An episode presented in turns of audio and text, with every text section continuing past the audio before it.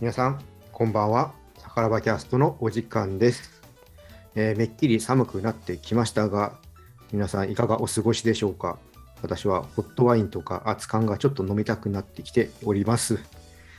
まあ、今月は私、ビール担当のコグネが酒場のモテ術ということで、お三方にお話を聞いているんですが、まあ、あゆさん、セルジオさんと聞いてきて、今回は博多の女は俺のもの、福岡の木崎氏こと杉玉さんにお話を聞いていきたいと思います。杉玉さん、よろしくお願いします。よろしくお願いします。なんか変な枕言葉がついてましたけど。これ、ずーっとこの企画を考えてからね、考えてました。はい。よかった。ちょっと笑わないで言えてよかった。ちょっと変な噂が立つんで、ちょっと 中洲の帝王とかいろいろ言われてますけど、ね。あの、はい、健全に飲んでおります。平のメンバーの中で、ニックネームが一番多いって、ニックネームが異名ですかね、が多いのは杉玉さんですよね。この間ビッグジュンになりましになってましたね。た。ジュンじゃない。じゃない。もういろいろつけられてしまってる杉玉さんですけど、まあ今日はそんな今度で、ちょっと杉玉さん流の酒場のモテ術をいろいろ聞いていこうと思いますので、よろしくお願いします。よろしくお願いします。ということで、さからばキャストオープンです。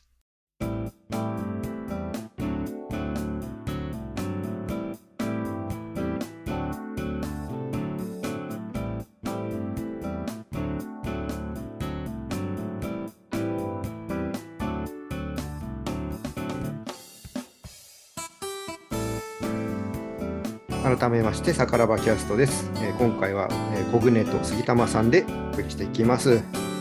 まあ、杉玉さん、どうですか、最近は忙しそうですけど、はい。そうですね。結構ハードにやって、なんか師走に向けて走ってる感じが しますね。仕事的にも忙しい。あ仕事はちょっとあの環境が変わったあそうでんですすよね。けど、どっちかというとはいそっちは落ち着いてるんですよね、どっちかというとなんか自分がやりたいことの方がパツパツになってきてる。まあ、その、まあ、国酒師を生かしたその日本酒の啓蒙活動であったりとか、あと写真とか、はい。結構精力的に今動かれてますよね。そうなんですよ。写真がもう今最近、まあ、もちろん日本酒はあある前提で写真はめちゃくちゃハマってていろいろ勉強したり今度12月に写真展あの写真教室の写真展に作品を出したりするので。まあ、それの加工をしたりとか、まあ、取りに行ったりとか、なんかそんなことをやってるせいで、まあ、忙しいっていうだけなんですまけど。あでも充実してるということで、あそうですね、まあ、リア充っちゃリア充ですね。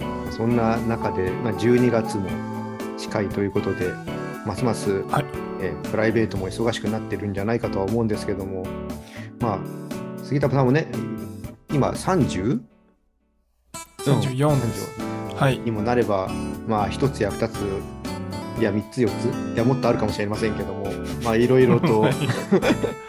ブイブイ言わせてきたと思いますので、言わせてないんですけど まあ、こう、クリスマスのね、近くなってくると、皆さん、ちょっと、はいはい。男性も女性も、いろいろと、はい。まあ、確かにデートをねする機会が増えてくる方も多い気がしますね。ということで、私たちはやっぱこう、お酒を飲むじゃないですか。はい。やっぱ、まあ、デートとか、まあ、そういう何かね、まあ、前提としたものでも、まあ、やっぱお酒飲む場所に行くことが多いかなと、まあ、つ連れて行ったりとかすることもあるかなというところで、まあ、こうはいするといいよとか、まあ、こうするとちはい。ょっと振られちゃうよみたいな、まあ、杉玉さんが経験してきたことをちょっと今日はねいろいろ聞いていこうと思うので。はい。なんか思い出に残ってるものとかあります？あーどうだろうな。なんかこうお酒の場で割と好かれるというかそれ男女関係なく好かれる行動の一つだなって自分自身が思ってるのかあなんか継ぐとか継がれるとかを気にしないでくださいって言うと、結構なんかなんていうんですかねみんなこうフランクになるというかかああなるほど。お酒を継ぐとか継がれるとか例えば、まあ、上司の方にこう新入社員が継ぐみたいな、なんかこう社会人だとそういうのがあると思うんですけど、まあなんか普通に飲みに行ったりしててまあ年齢の上下関係があった場合に、まあ、結構若い方がこう継いでくれようとするんですけどなんかもう自分で継ぐからいいよみんな好きに飲んでねみたいな、なんかそうすると結構なんていうんですかね気を使わずに喋れるっていうか、うんななんていうんですかそのお酒が気にならなくなるというかあの人グラス空いたから。あなんか集中あできない。話にね集中しないとやっぱそこにね。そうそうそうう。ん。はい。なんでまあそういうのはこう気気遣いで「ああ開きましたけどなんか飲みますか?」みたいなそういうのはいいんですけど、なんかこう変に気を使わないでっていうのを言うと結構なんかわ和気あいあいとというかなるほど。なんか場が硬くならないなっていうのはちょっと。これからねちょっとこの人をお付き合いしたいとかいう時も、まあ、そういうのはちょっと前面に出ちゃうとかなり硬くなっちゃいますもんね。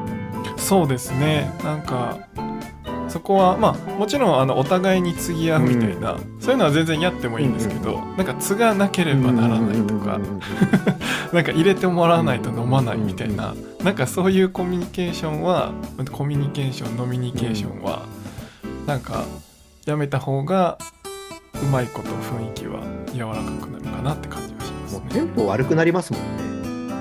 そうなんですよ。しかもなんかずっと気にされてる感じがしてうん。こっちもなんか なんかおどおどするというか。ねなんか身を使わないでちょっと飲むペースを落とそうと思うと逆になんかこの人なんか飲まないのかなとか。はいはいはいはい。そうなんですよ。全てがなんかマイナスというかあの、はい。自分たちが思ってない方に全部行ってしまう。はいはい。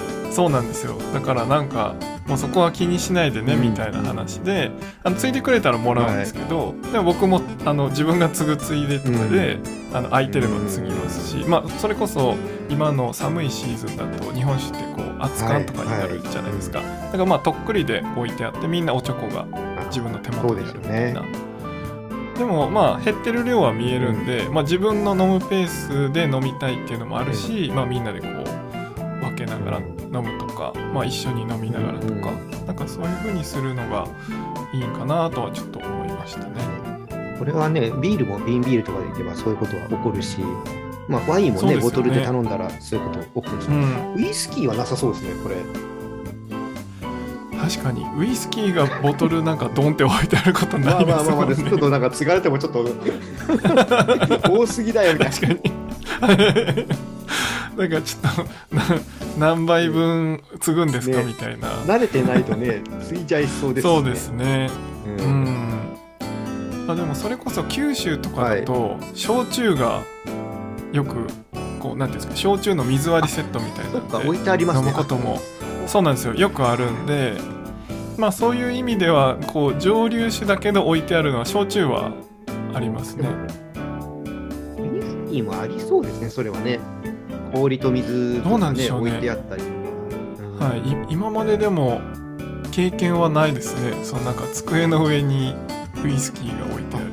でもあの、それこそ、宝場キャストで、まあ、集まれるときは、東京組集まって、リアルはい。に収録することがあって、その後に、まあ、ご飯行けるときは行くんですけども、はい。中華かな行った時にあの、うん毎回こう炭酸とかを持ってきてもらうのがめんどくさいんでセルジオさんが氷と炭酸置いといてくださいっつって、あ あのこの間見てセルジオさんがハイボールを作ってくれるっていう時はありましたね。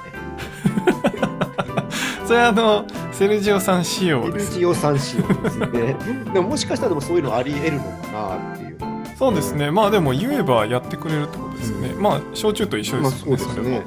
も。、は。い、焼酎もあの炭酸置いといてとか、水割りセットって言ったら氷と水と焼酎みたいな、まあでもそれでもやっぱこうまあでも焼酎の時はちょっとやっぱその水割りセットに近い方が結構作ってくれたうんりするんでなんかこうお願いしちゃったりするんですけど、まあでもそれも含めてなんかこうみんなでおお互いに気を使わない飲み方をのは結構大事だなって思いますね。なんか作ってほしい人とかもいるのかなとか、逆になんか作ってあげてポイントを稼ぐとかもあるのかなと思うと、あそれはそうですね。あるかもしれないですね。三玉さん的にこう作ってあげる場合って、はい。どういうタイミングとか、なんか気をつけてるポイントとかってあります、ああそうですね。でもやっぱ飲むペースが分かればやっぱちょっと早めにとか本当にこうもうなくなってまあ例えば最後にこうカランって飲み切った時に言うじゃない。ですか,、だからその時に、まあ、ちょっとスッと取るみたいなグラスを取って作り始めるみたいな。なんかそんなタイミングかな。なんか残ってる時にえそろそろ継ぎましょうかって言われると結構ちょっといやまだいいですみたいな なったりしません？なんかいやこれちょっとしかないけどこっちから見たらちょっとに見えるけどあのその方からしたら全然一口以上あるから、まだいいですみたいな。わかる。それありますよね。あの入れてあげるからみたいな感じで、いや、まだちょっとそんなに、置いといていいですみたいなね。うん。はい、まだ残ってるんでみたいな。まあ、確かにそう。のね、確かにちょっと残ってる時に、なんか促されると、いや、もうちょっと今はね、はい。腹にしてからでいいそうよなんですよね。っていうのはね、そうそうそう なんかそこはちょっと難しいポイントだしあのー多分ちょうどいいタイミングでそれをできる人はポイントが上がるし、それができない人はポイント逆に下がると思うんですよ。なんかめっちゃ飲ましてくる人みたいな。なんかそうそれは諸刃の剣な気はしますね。難しいですよですね。その辺でもやっぱそこを見極めれるのがモテる人とモテない人なのかもしれないですよね。ま あ、要は空気を読むってやつですよね。そうそうそうそうその絶妙なそのバランスを分かる人っていうのはなんか一つポイントなのかもしれないなって今思いましたね。だからそこのこうテンポが合う人が気が合う人だろうしそこが合わなければなんかこの人違うってなるかもしれないですね。これは結構、今の話、ポイントですね。そこで確かお互いのリズムというか、相性を見るっていうのは。はいなんかどね。なんかそのこうペースが合うってことは、まあ、今後も多分なんかペース、まあ、この人といてこうリズム合うなみたいな。多分そのテンポって喋る時もそうな気はします多分こう掛け合いっていうか、なんかこの人めっちゃこう間割ってくんだみたいな。なんかそれと一緒な気かもしれないですね。お酒で言うとそれがそういうペースになるのかもしれないですね。こういう人って、こう飲みながらでも相手の話とか遮ったりとか、うんはいはい。してたりはいそうですよね。ですですです。でまあなんかそのこう掛け合いがちょうどいい人もいれば多分そこがうまくいかない人もいるからなんかその喋りとプラスでそのお酒のなんかペースとかやりやり合いというかなんかそこがなんなんというかこう違うなって思ったらちょっと要注意かもしれないですね。これはいい話聞きましたよ。これは結構いいアドバイスかもしれないですね。日本酒はそういうポイントでいけそうですよね。そうですね日本酒あのー特にこう複数名で行った場合なんでまあ2人とか、はいまあ、グループで4人とかでもいいんですけど、結構1個の銘柄をみんなで分けようよって、まあ、1合頼んでおちょこ4つみたいなのとかって多分ななると思うんですけど、ななりやすい飲み物な気がなんでこうちょちょこちょこそういうのを継ぐんですよね。なんでそれはすごい見やすい気はしますねなんか一杯ずつでなかなかこうグラスで頼むっていうのもあんまりしない気もするんですよねみんなで飲みに行ってみんな飲むってなったらそうですね。うん。それは、うん、なりますよね。確かに。う。うんんでビールとか最初だと例えばジョッキで来たりするじゃないですか、それだとなんか継ぎ合うってなくなるじゃないですか。そのビールを1杯ずつ頼むっていう感覚ですけど、日本酒は割とそれが起きやすいのでなんかそういうのを見極めるのにぜひ日本酒飲んでみてもらってもいいかもしれないですね。日本酒から見る相性の良さこれ杉山さん一歩いけんじゃないですか。いけるかもしれない。でもそれであれですね銘柄を選んだ時とかもなんかあるかもしれないですね相性が。ね。こうシェアする一本を選んだ時の相性が自分両方好みなのかとかなんかそういうのはできそうですね。好みじゃなかった時にどう対応するか 確かに。それをこうどう表現するのかとか逆に。やっぱこう苦手っていうのかなんかこっちのせいにしてくるとか、選んだ人のせいにするとか。なんかまあいろいろその人の本心本性が出てくるかもしれない。確かにそうですね。その好みがなかった時どう反応するかとか、うんはい。はあるかもですね。日本酒深いな。確かに。なんかあんまり気にしてなかったですけど。でも実際に飲んでてその辺はなんかあるかもしれないなって思いました。あの実際僕がその人とこう飲みに行った時に、その辺はなんか無意識に見てる気はしますね。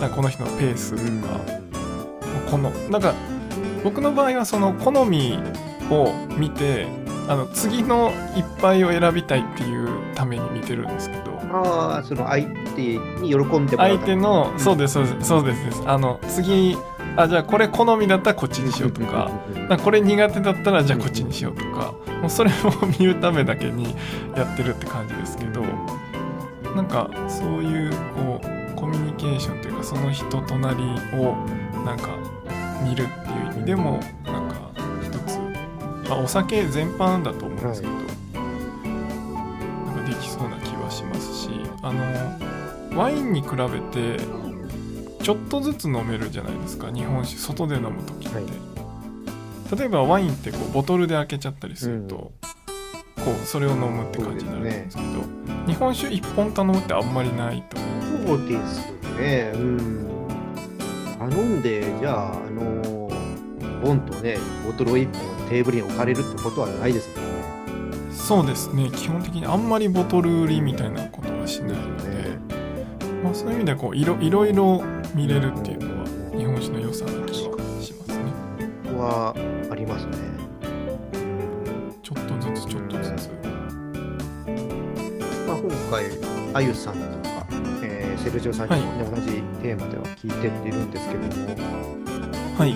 まあ、モテないってとこで話をちょっとしたときに、はい。まあ、やっぱりはうんちく語りすぎるとか、まあそういうのも上がっていたんですけども、はい。まあ、日本酒もやっぱそういう風になっちゃう人っていうのは、まあ、いるかなとは思うんですけど、もちろんいますね。あとうんまあそうですね。どういう人と飲みに行ってるまあそれこそさ,、まあ、さっきから言ってるその空気読める人っていう話だと思うんですけど相手が日本酒がめちゃくちゃ好きで、その話で盛り上がるんだったら全然いいとあ思うんですね、よ相手が乗ってきてうんね。うん。はいはい。あなんかあそうなんだうんみたいな、なんかそういう話題であれば全然いいんですけどなんかこう聞いてないのに言ってくるみたいな。なんかそういううんちくはあの多分嫌われるんだろうなっていうところですね。あとはそうですね。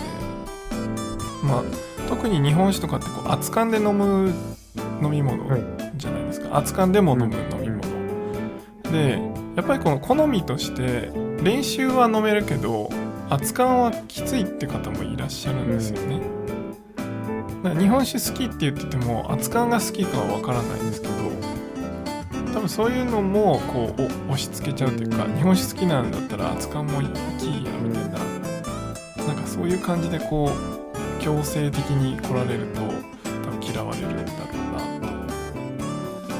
飲み方？ですね。僕はなんかその傾向ありそうですね。そうですね。なんかいやいけるっしょみたいな、これは なんか扱うの方がいいからみたいな。あそうそうそうそうそうだからそれはまあうんちくに近いと思うんですけど、この銘柄は熱燗の方がいいから熱燗で飲みなさいみたいな。いや別にどっちでもいいやんって思うんですけどなんかそれをやっぱこう押し付けちゃうみたいなのはこううんちくを押し付けてるのと同じで それをまあお酒でやっちゃってるみたいな。でもそれもまあ親切心からっていうところもあったりするだろうしまあなんか全部が悪いわけじゃないしまあそれで目覚める方もいるかもしれないんでまあなんかきっかけとしてはいいんですけどなんかそれがどっち目線かっていうのはあるかもしれないですね。その押し付けてる側の目線でこれはいいよっていうのか例えば相手のことを考えてこういうのが好きだったらこれ絶対飲めると思うよっていう意味で言ってるのかでまた全然違うじゃないですか。なんでそこもねどういう風な意図でそれを言ってきてるのかっていうのとそれで本当に自分のことを考えてくれればめちゃくちゃか加点ポイントというか逆だとめちゃくちゃ嫌われると思います。いやーそこはやっぱね、かっこつけたいとね、悪い方に来そうな 気がする。はいそこはいかに抑えて、自分を抑えてね、楽しませられるか。はい。あとそうですね日本酒って結構あの注注意しないといけないというか、なんか他の飲み物と違うなっていうポイントが結構日本酒飲むイコールおっさんとかなんかこ年配のイメージの飲み物ってまだまだあると思うんですよね。酒飲みっていう感じがしますよね。ですですですです、はい。だからなんか日本酒飲むとめっちゃ酒飲みって思われるとかなんかめちゃくちゃおおっさんっぽい人なのかなとかなんかそういうまあそれこそ思い込みなんですけどなんかまだまだ今残ってるかなとは思うんですよね。なんでまあそういう時に,、まあ、にもし日本酒飲みに行くんだったら最近ってやっぱりこうおしゃれなお店とかまあ、ワイングラスで楽しむお店もありますし、まあ、ワイングラスだからって熱燗も普通にちゃんとおちょこで出てくるところもあるので、まあ、ちょっとその店を選ぶとかなんかそういうふうにこうもしデートにするんだデートで日本酒飲むんだったらそういうもうちょっとおしゃれな店を選ぶとか、まあなんか2回目3回目のデートとかであれば、まあ、逆にもっとフランクに大衆酒場みたいなとこの日本酒熱燗で飲むとかでも全然楽しいと思うんですけどなんか一発目大衆酒場行っていきなりおおっちゃんたちの真ん中で熱燗飲むって結構ヘビーだと思うんで。そうですね。そこがねハマって楽しいってなってくれる人だったらいいですけども。ですねそこはちょっとなんかまあ日本酒はまだまだそこがおじさんの飲み物みたいな。なんか例えばワインとかだとちょっとおしゃれなイメージとかってこうすぐ紐づくと思うんですけど日本酒はまだまだなんかおじさんが飲んでたりなんかサラリーマンのスーツの人が頭に、ね、ネクタイ して飲んでるみたいななんかそういうアニメとかそういう表現がやっぱ多いのでなんかそこがちょっと気に気になるというかそこをあんまり気にせず普段日本酒飲んでるからって連れてっちゃうとちょっとうんあのマニアックなお店になってしまう可能性はあるかなとちょっと。ねいや今お店の話が出てこれもあのあゆさんとセルジオさんに聞いたんですけど、はい。席はテーブル席を選ぶかカウンター席を選ぶかって、まあこれ初デートの場合、うん。はいはい。関玉さんはどうします？できるだけテーブル席にしますね。これね割れましたね。関玉さんだけがテーブル。えー、マジですか？みんな積極的やな。あのまあ、僕の話で言うと、テーブルって向き,、はい。向き合って座るじゃないですか。ではいはいはい。あの初めてなんて、やっぱ緊張するんで、ああ面と向かって。そうそう。で、それを緊張しすぎるために、あの僕はカウンターにして、ちょっと横にいて、うまく目線とかそういうのを逃がせるようにするっていう。ああなるほど。これセルジオさんもそうだったんですけど、うーん。逆にちょっとあでもこれはね逆の立場をちょっと今からちょっと杉田さん聞かせてください。そうか。なんかカウンターってやっぱりその席近いイメージがあるんですよね。横の近い感じ。うん。よ横が。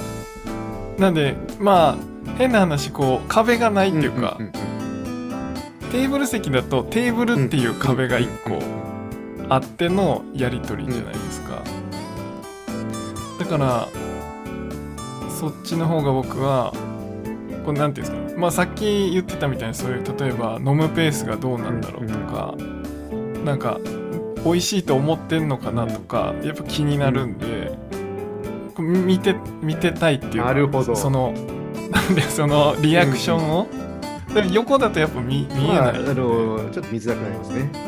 そうですね、まあ、例えばそれが2軒目とか2回目とか、なんかそういうのだとカウンターとかの方がより距離、ね、近くなるからいいかなと思うんですけど一発目カウンターは結構僕はハードなるほど。ル高いですね。ちょっとね逆できました。面白い。これは面白い。そうかみんな結構カウンターまあでも確かにそう言われるとその視線を逃がせるっていう意味では確かにそうだなと思いましたね。えーまあ、僕とセルジオさんで言ってたのは、逆にこう距離がうまく縮められた場合、ではいテーブルは距離が体と体のその物理的な関係が近い寄れないじゃないですか。はいはいはい。さっき言った通り、あの、杉玉さんが言った通り、近くなれるっていうメリットもあると、はいうはいはい。一緒にメニューを見たりとか、はいはい。なるほどですね。まあそういったところもあるよねって言って、あこれだからどっちがいい悪いとかじゃない話なんで、あ、もちろんんもちろん。はい。面白いなと思って。はい。確かにな。結構でも、だから僕はそれをこう2軒目にしたいですね。あ、もうその1軒目はそれで終わって、で2軒目に行くかどうかとか2回目行ってくれるかどうかみたいなところで見たい。そう、セルジオさんはね、バーを前提にちょっと話を聞いたので、あーなるほどなるほどやっぱ2軒目だったりとか、うん、の話だったりはしたので、そうですよね。だから、でも僕もバーに行かないので、私も行かないですけど、バーって、バーってカウンターのイメージなんじゃないですか。そうですね、あと、まあ、大人数で行くイメージもないし、まあね、そうですね。まあこうグループデートみたいなのはあんま使わないかなとか、うん、はいはい。逆に、うん、何人かで行った時に、バーの使い方がわからない。うん、確かに。バーに行こうってならないもんな。大体こう日本酒が飲めるカウンターのお店とか、そういうとこに行っちゃうので。あまあでも去年12月、1回行きましたね、バーに4人で。はい、行きました。まあでもあんな感じ？なのかな？そうですね。だからなんかこうビールとかも置いてるようなバー。そうですね。うん、そういうバーだとあのパブとかバーみたいなところだと割とこう机もね、置いてあったりあるじゃないですか、ねなんで、うん、なんか大人数で行けるイメージがあるんですけど、なんかこうザ・ザ・バーみたいななんかそういうこうウイスキーとかもねいっぱい置いてある棚に並んでるようなそういうとこだとこうカウンターのイメージがあるんで逆にそこになんか大人数押しかけていいのかみたいな、ね。なんか気になるのでですね。そっか。こは割れるんですねいや、もうたま、まあたまたまっていうかね、そうですね。カウンターっていう話もがありましたけどね。うんうんいや、でも逆にそのテーブルって話が出てきて面白かったです。あの、あそうかそうか、そういう視点もありか。そうですねまあテーブルそうですねテーブルがいいな僕は でもテーブルとかの方が料理とか置きやすいから、そうですね。まあ近くなるっていう意味で確かにそのメニューとか一緒に見るってなると、テーブルでも近くは若干なりまあ前にこう、ね、一緒に見たりすると、ね。はいはい。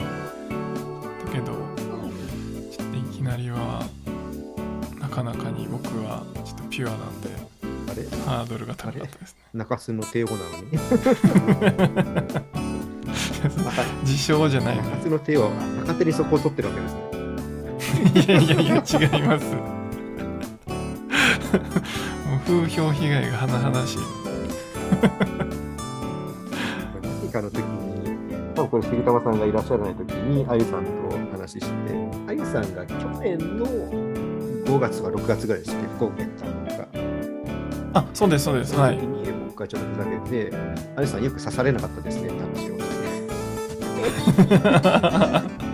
いろんなところからこう覗いてる人がいませんでしたか？どういう人なんだ？黒黒服の。いやいや、女の人が。あほんならあそっち？帝王側の男だから大丈夫だけど、杉玉さんが女性を連れて歩いてる。はいはいなるほどね。そんないですくだらない話をしました。あでもそういう意味でいくと、あゆさんと初めて会ったその福岡に来られた時、テーブルでしたよ。おテーブルで向かい合わせでした。カウンター席もあるお店でしたけど、テーブルまあ収録するっていうライブ配信するっていうのもあったんで、えあもうあったんですけどまあでもテーブルでした。やっぱあれをカウンターはちょっと僕もやりきらんかったですね。いくら知ってるとはいえ初めてお会いしたんであゆさん、僕初めてだったの、お酒飲む場所ってカフェだったんで、ああテーブルでしたけどね。はいはい。確かにカフェとかだとテーブルが多いですもんね。飲み屋さんだとちっちゃいお店とかだと結構カウンターありますもんね普通ありますね。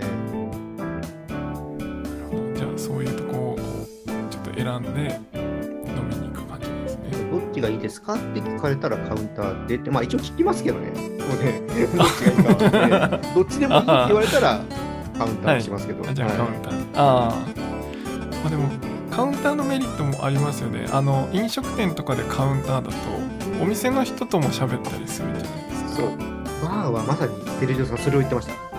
あそうですよバーテンねダーさんを巻き込む。はいはいはいはいは。い。ずずっちいな うまくこう会話のクッションに入ってもらうっていう。はいはいはいそこで中継するんですねそう言ってたのが、そのマスターもいかがですかって振って、こう一緒に飲みながらはいはいはい話す。なるああ、やっぱね、持ってますよ。技を持ってましたよ。そうそうそのいかがですかっていうところも含めてこう点数アップしていって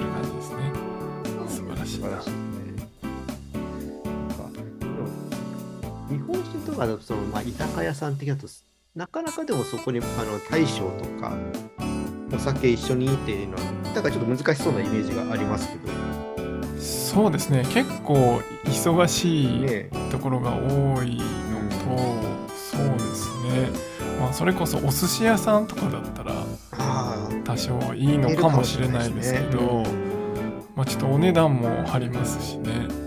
その辺は普通の居酒屋さんとかだとやっぱ忙しそうなところが日本酒置いてるところだとなんであんまりこう巻き込んでみたいなところはないかもですねビーフの世界だと、うん、やっぱバー的なとこだったらいけるとこはいけるかな、みたいなのはありますね。はいはいはいそうですよね。まあ、それこそよく行くようなお店とかであれば、まあそういうのができるのかなって感けというか、お店のはい知っておくっていうのも大事ですよね。ああ、それはめちゃくちゃ大事ですね。まあその好みとか雰囲気とか、その辺含めて、やっぱ、あと味もですよね。どんな味か分からずに連れていけないので、なんかそこは、まあリクエストがあればね、そこに行けばいいんですけど、そうですねなんか何でもいいって言われた時の、なんか鉄板のお店はいくつか欲しいです。ためにやっぱ下準備が必要ですね。日々、やっぱり下準備という名の飲みに、飲み歩きに、上調行かないとダメですね。面白かったなぁちょっとね、面白い。この話はまた異業種でやってもいいかねなんてまあまあ言ってはいたんですけども、ああ確かに1対1だとやっぱ 逆にこれがちょっと緊張するみたいなとこがあったので、4人でお酒を飲みながら話した方がもっと面白い話が出るんじゃないかなとも言ってたので、そうですね。あのリスナーの皆様とねなんかエピソーあドそうそうそうそうそうそう。といいですもんね。そうそれでなんだろうな、ちょっと、あの、まあ、綺麗に、綺麗なエピソードと、やっちまったエピソードで、対象を決めて、はいはいそういうのやっても盛り上がりそうだよねっていう話をしてましたね。そうはですねなんかこう飲みすぎてい。覚えてないとね。最後覚えてなかったみたいな 気づいたら家にいましたみたいなそういうのも、じゃあ、今度、企画してみましょうか。はい